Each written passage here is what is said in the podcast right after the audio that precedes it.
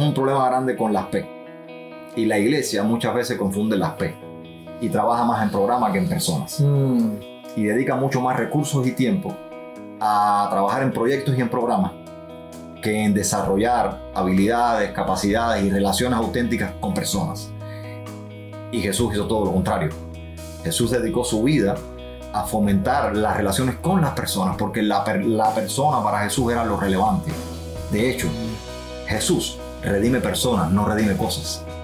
Jesús pagó con su sangre por un pueblo, por personas, no por cosas.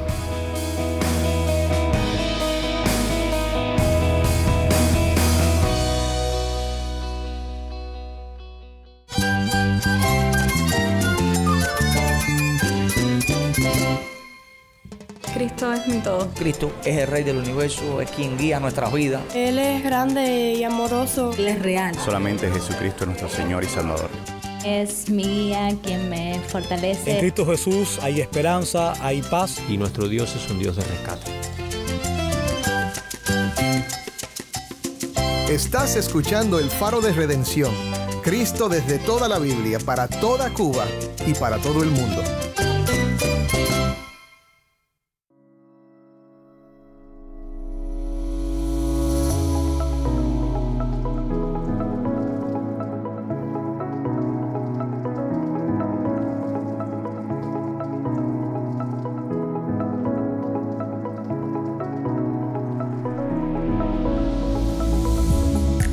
Hola, soy el pastor Dani Rojas, el nuevo director y locutor del Faro de Redención. Gracias por acompañarme hoy. Recientemente tuve la oportunidad de sentarme con un amigo del Faro, el pastor Uciel Abreu, para tener una conversación sobre la generación Z. Si tienes hijos que nacieron entre 1995 y el 2010, o si naciste en uno de estos años, te va a interesar el tema de hoy. Hablaremos acerca de las características únicas de esta generación y sobre cómo tienden a ver e interactuar con el mundo. El punto hoy en este mundo de posverdad no es ni siquiera si Dios existe o no, sino es cuán relevante es Dios en mi vida. Consideraremos además algunos de los retos que la generación Z enfrenta. Si eres uno de ellos o si conoces a uno, quédate con nosotros aquí en el Faro de Redención.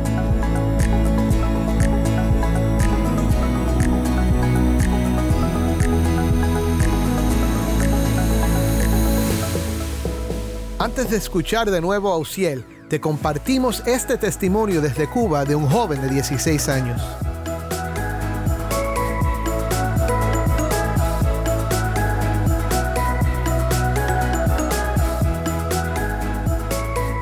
Bueno, mi nombre es Diego, tengo 16 años y soy de la iglesia de Nazareno en Mantilla.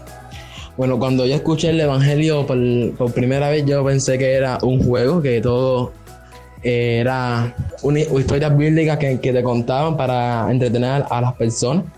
Y entonces, como yo siempre estuve desde chiquitico, eh, porque mi mamá se convirtió cuando yo estaba nacido ya, entonces yo siempre iba a la iglesia, yo pensaba que yo ya, ya era cristiano ya, pero como, como dicen, nacer en la iglesia no te hace cristiano, no- lo que te hace cristiano es tener un encuentro con el Espíritu Santo. Y entonces lo que yo pensaba con, con el Evangelio era eso, que era historias bíblicas te contaban, y yo me sabía la historia y todo eso, pero la sabía porque tenía que saberla, pero no era porque verdaderamente sentía un placer por, por saberla. Era un- una historia normal, como historia de los cuentos del libro de texto en, en la escuela. No tenía noción de que quién verdaderamente era Dios o el Espíritu Santo. Y mis amigos eh, eh, reaccionan cuando saben que soy cristiano, normal, porque como yo, sí, eh, yo llevo desde primera hasta ahora que estoy en Onceno, con mis amiguitos del pre, si- siempre, yo nunca me he cambiado de aula. Y entonces desde la primera todos sabían que yo era cristiano. Y incluso ahora en 11 me dicen que yo soy eh, un cura o un sacerdote. yo- me lo dicen jugando. Y entonces yo me río con ellos, pero me veo bien con ellos. Gracias a Dios no me dicen ni chucho ni nada por el estilo. Y cuando les menciono a Cristo, ellos reaccionan como reacciona cualquier persona que no quiere saber de la luz de Cristo, diciendo que no estaban para eso, que después ellos me, me buscaban ¿ves? y me como que me peloteaban, pero ya yo, eh, antes de ir para la escuela, yo oro y le pido al Señor que me dé la posibilidad de hablar a Cristo y que me pueda escuchar, porque casi ni, la mayoría ni me escuchaba ni me hacía caso. ellos piensan de quién es Cristo, nomás de que es un ser alejado, que no, que no es posible contactar con él como piensan los cristianos, de que pueden orar y que él lo escucha, no, ellos lo tienen como si fuera un mito, una, una leyenda, de que le cuentan a los niños para que se porten bien y, no se, y que hagan todo lo que los padres le digan, pero no tienen a, a Cristo como un verdadero padre que, lo que los recibe con las manos abiertas. Y tienen, están tan consumidos por el pecado que ya no ven más allá de lo que tienen enfrente, ven, ya no, no ven el, lo, que, lo que no se ve, que es lo, que es lo eterno. ¿eh? Y entonces uno le, le, intenta explicar, pero ellos, como están en el pecado, ya lo tienen engañado, siguen para adelante y tienen a Cristo como si fuera una ilusión, una ilusión más que le hacen los padres a los niños, como los reyes magos o algo por el estilo. Y pero como siempre pasa en, en todos los lugares, tienen a la religión de los cristianos como que somos fanáticos, que no sabemos lo que hacemos, pero cuando le dicen, no, yo soy hijo de este, hijo del otro, yo tengo hecho santo, tengo esto, al momento le creen y lo aplauden. Y si le hablan de ellos, no protestan. Ah, pero si cuando le hablas tú de, de la verdadera, del verdadero Dios, del verdadero eh, Jesús, ellos no, bien, no piensan y dicen, no, no, pero ya cuando hablan de, la religión, al momento sí, y hablan y, y combaten y, y debaten sobre el tema. Y ellos piensan sobre las diferentes religiones, que cada cual tiene su, su forma de creer en un Dios. Ellos, ellos dicen que la, cada uno busca a, a quien adorar. Un ejemplo, le tienes más dinero, entonces tú adoras un dinero para que te dinero. ¿ves? Ellos tienen como a las religiones como algo normal, pero no tienen como normal a Cristo, porque supuestamente Cristo no se ve y que no, como los cristianos vamos a adorar a alguien. Y como ellos tienen una imagen supuesta que, que, sí, que, que, son, que es palpable, que la pueden ver a, la, a simple vista, ellos dicen, no, él sí va a responder, él sí es un verdadero Dios, pero lo que no saben es que la Biblia dice que los que tienen ojos pero no hablan, tienen oído pero no oyen, y tienen boca más no hablan. ¿Ves? Y entonces es una venda que el diablo tiene puesto que no pueden ver, que eso es un, otro engaño más del, del enemigo. Mayormente, eh, incluyendo a los alumnos y profesores y todos mis compañeros, piensan que cada uno ve la verdad como quiere verla. Es decir, que no piensan que la verdad es esta y por aquí es por donde, por donde hay que seguir. No. Ellos dicen que cada uno ve su verdad de formas diferentes y que cada uno la recibe de forma distinta. No creen que la verdad es absoluta. Ellos piensan que es moldeable al carácter de cada persona no piensan que es esta la verdad y que por eso no. Si, la, una persona piensa que es esto lo que ella piensa, no, es lo que ella piensa. Y con este tema quiero decir sobre la ideología de, de género. Que ya no dicen, no, la verdad absoluta. La verdad es que Dios creó al hombre y a la mujer. No, ahora su supuesta verdad es que lo que importa es el amor. Si así sean dos hombres, si sean dos mujeres, así sea cualquier tipo de, de relaciones que no sean conforme al origen que dio el Señor, ellos para ellos es verdad. ¿Por qué?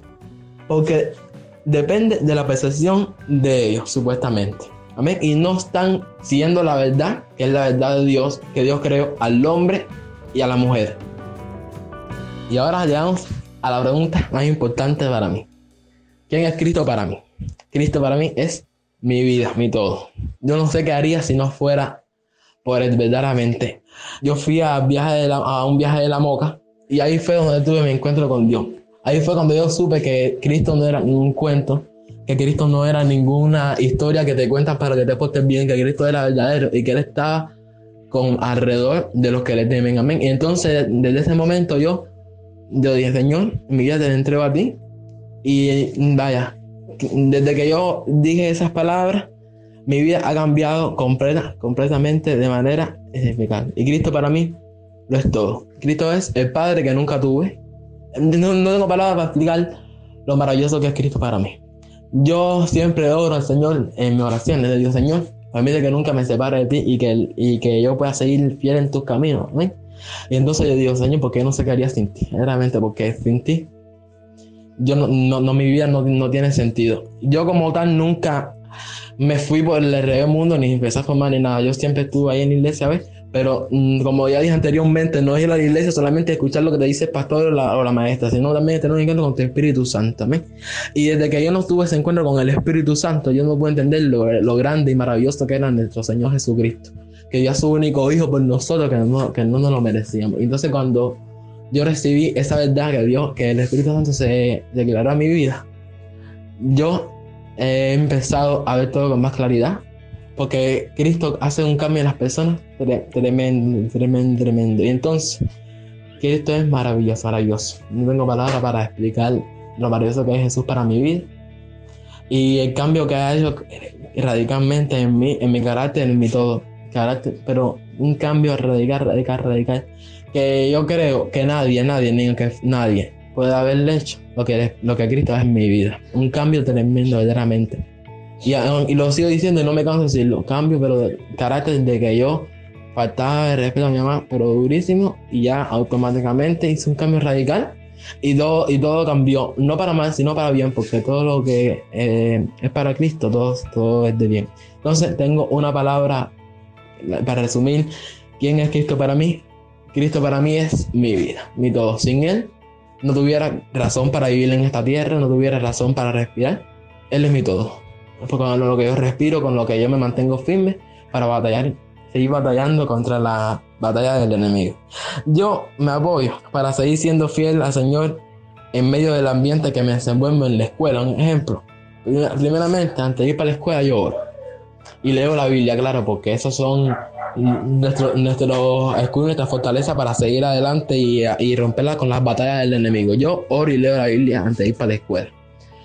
Y yo voy para la escuela. Yo cuando voy a la escuela, yo primeramente me siento en mi puesto y saludo a quien tengo que saludar. Pero ya, como ellos ya están ya tan descontrolados en la, en la perdición, ya yo no me uno con ellos. Es decir, porque yo me uno con ellos cuando tengo que estudiar algo, pero ya cuando yo veo que ellos se van del tema ya, o empiezan a hablar cosas ya que son que no son correctas, yo me aparto y me pongo ahora el Señor por, por, por, dentro de mí, de que puedan ver la luz y, y todo es por la razón de la palabra de Dios, porque yo creo que si no fuera por la palabra y la oración, yo creo que uno, sea, por uno solo uno no puede. Caeríamos en la tentación y seguiremos viendo lo que estamos viendo. Y no sé, yo por lo menos, así como yo receto eh, las tentaciones de mi escuela, en, esta, en ese ambiente de tanta oscuridad. Y entonces yo poder eh, así orar y leer, la, y leer la Biblia antes de ir para la escuela, así como yo las tentaciones. Y yo creo que está causando impacto porque todo el mundo me dice, no, si yo, Dios es bueno y, to, y todo eso, es que no es callo, que no vale ni nada de eso. Pero no porque yo sea bueno porque lo, los humanos no somos buenos para nada. Yo, yo creo que es por la gracia de Cristo que nosotros podemos llegar a ser así y bueno y en lo, en lo que cabe. Y entonces yo estoy contento por eso, porque me ha permitido ser luz en la oscuridad. Toda la vida de un cristiano se basa en la oración y en la lectura de la Biblia. Si tú no lees la, Biblia y no oras, es por gusto. La vida, la vida de tu vida espiritual va picada para abajo porque empiezan a venir las tentaciones, empiezan a venir las malas compañías, la, presión del grupo, empiezas a, cambiar, es, un cambio automático cuando tú estás en la luz del Señor y empiezas a correrte para el camino que a Dios no le agrada. ¿eh? Entonces, yo creo que esa es la vida de un cristiano, la oración y la lectura de la palabra de Dios. Y en lo que a mí respecta, yo creo que permanecer firme en, ante la presión del grupo y seguir siendo luz y sal en medio de esa oscuridad con mi, con mi carácter e incluso hablando de la palabra de Dios cuando Dios me lo permita. Amén. Y que Dios los bendiga mucho.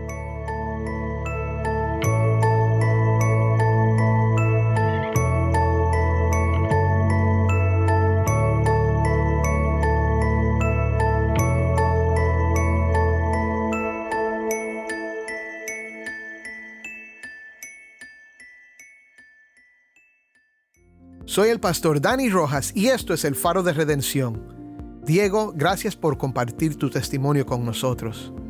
Ahora, vamos de nuevo a nuestra conversación con Uciel Abreu.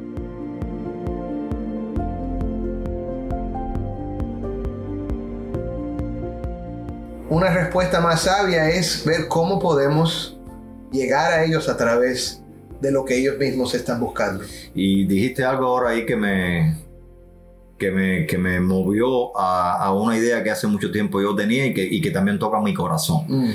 La mayoría de las iglesias, por lo menos en mi experiencia personal, la mayoría que yo he visto, cree que un buen uso de las redes sociales, y no estoy criticando, creo que es un buen uso, es poner artículos, eh, poner imágenes que hablen de Cristo, poner eh, textos que lleven al Evangelio de, de Jesucristo, y eso está bien. Sí. Pero el punto del programa que queremos resaltar es que no estamos hablando de cómo dar el Evangelio más eficazmente a través de las redes sociales. Estamos hablando de cómo alcanzar a una generación. Entonces, si creemos que vamos a alcanzar a esta generación a través de la virtualidad, poniendo textos bíblicos en las redes sociales, estamos equivocados. Sí, ellos Y solo, no estoy tienen, diciendo que eso esté mal. ellos solo tienen que hacer clic y desaparece la imagen que no le interesa. Por eso, no estoy diciendo que eso esté mal. Está bien poner Sí. textos bíblicos en las Sí. redes sociales. Está bien predicar de Cristo en las redes sociales. Pero está mucho mejor si aparte de eso usamos las redes sociales para alcanzar personas. Ahí estamos hablando de lograr relaciones interpersonales profundas, auténticas, que sean de verdad con un fundamento en el interés en la persona y no ver a la persona como un proyecto. Mm, Y tú mencionabas eso recién cuando estábamos hablando fuera de, de este programa y eso me hizo pensar, porque si de verdad queremos ser relevantes a esa generación, es ser relevantes en el sentido de buscar relaciones auténticas. mm, amarlo. Yo no estoy Ser pensando amigos. en ti en el sentido solamente de que Cristo te salve. Sí, yo deseo que Cristo te salve porque yo quiero lo mejor para tu vida. Pero yo deseo también establecer una relación auténtica, una relación profunda, una relación de amor que sea relevante para tu vida. La mejor manera en que yo puedo servirte es usando entonces las redes sociales para llegar a tener esa Wow. relación. Virtual, sí, pero también es comunidad. Sí. Entonces, en ese sentido, yo creo que la iglesia debe pensar cómo establecer puentes que sean eficaces para lograr relaciones profundas a través de las cuales podamos dar el mensaje del Evangelio. Está bueno eso, sí, me gusta. Me gusta esa idea. Porque estamos tratando no de programas, estamos tratando de personas. Estamos tratando no de programas, sino de personas. Es que la iglesia muchas veces, te lo pongo de esta manera, nosotros tenemos un problema grande con las P. Y la iglesia muchas veces confunde las P. Y trabaja más en programas que en personas. Mm, y dedica mucho más recursos y tiempo a trabajar en proyectos y en programas que en desarrollar habilidades, capacidades y relaciones auténticas con personas. Y Jesús hizo todo lo contrario. Jesús dedicó su vida a fomentar las relaciones con las personas, porque la, la persona para Jesús era lo relevante. De hecho, Jesús redime personas, no redime cosas. Jesús pagó con su sangre por un pueblo, por personas, no por cosas.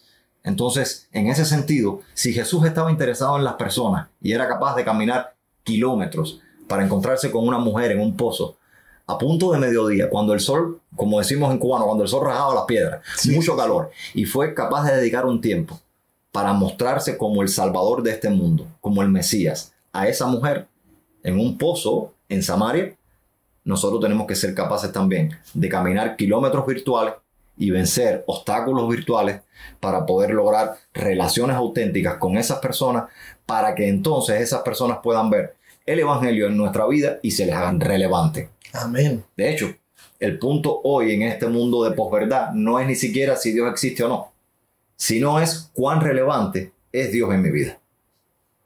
Interesante. ¿Cuán relevante es Dios en mi vida? E- esa es la pregunta que se está haciendo esta generación.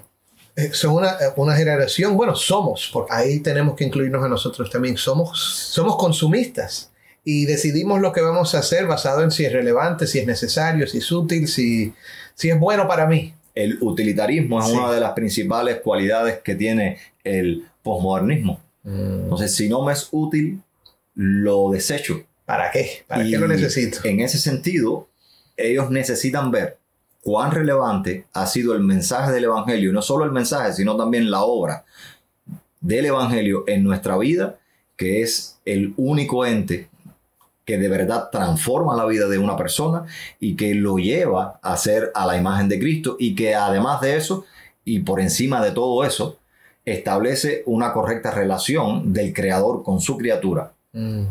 y viceversa, de la criatura con el creador. Si no podemos estar convencidos de verdad que nuestro interés es llegar a esas personas intencionalmente y con el interés genuino de poder ser de bendición para su vida y de poder servirles lo mejor posible, entonces estamos pensando en proyectos y programas y estamos gastando recursos por gusto.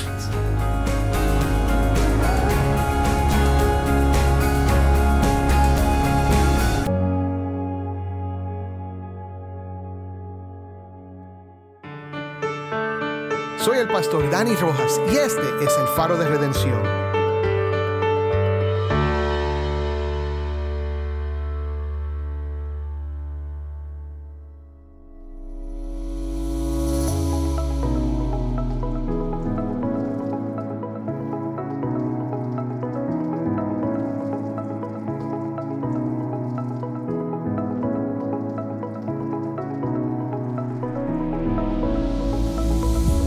Damos gracias al pastor Uciel Abreu por estar con nosotros esta semana para hablar juntos de este tema muy significativo. Mañana continuaremos la conversación con Uciel y pensaremos más acerca de las características de la generación Z y algunos de los retos que pueden presentar para la iglesia.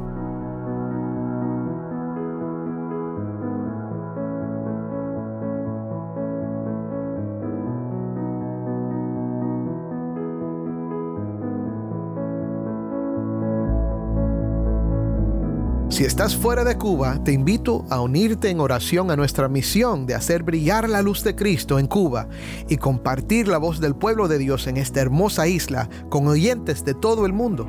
Para contribuir a este ministerio apoyado por personas como tú que aman a Cuba y a Cristo, visita nuestro sitio web elfaroderedención.org diagonal donar. Otra vez, elfaroderedención.org diagonal donar.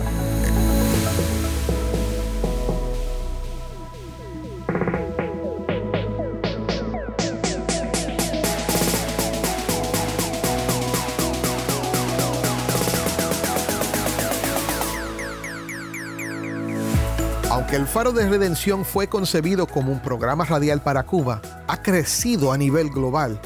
Si nos escuchas desde fuera de Cuba, te agradecemos por pasar este tiempo con nosotros, explorando temas que fortalecen nuestra fe cristiana.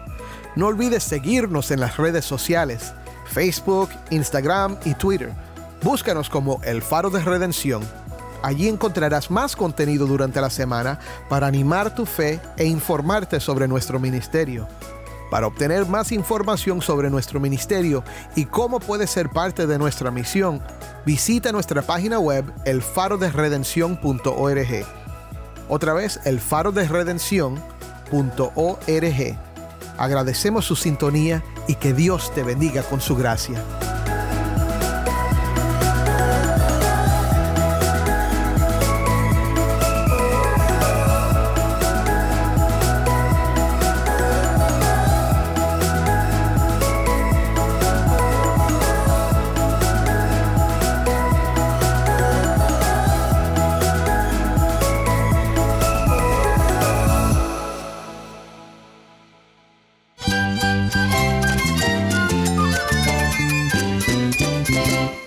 Soy el pastor Dani Rojas y esto es el Faro de Redención. Te invito a que me acompañes mañana para continuar nuestra conversación en esta serie, La Generación Z, con Uciel Abreu.